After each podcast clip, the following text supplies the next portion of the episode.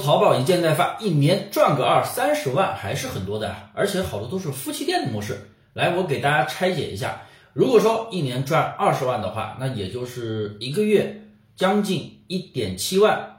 那再往下拆分，那每一天你就要赚六百块钱。那如果说你一单能够赚五十块钱左右，那么你一天只需要卖十五单左右，去掉百分之二十的退货率，基本上就稳定了。做淘宝店呀，你夫妻二人做两家店。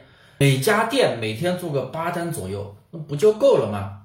那店铺其实从零开始，每天选十个潜力款宝贝，持续半个月，店铺基本就能稳定出单。再去打造出店里的小爆款，一个月的时候，差不多你店里每天就能稳定出个大几单，那月利润不就做到你的目标值了吗？那如果你也想做这种模式，但不知道如何下手，其实你可以去看一下这套二十四节的视频资料。哎，粉丝朋友们呀，可以直接来。找我拿。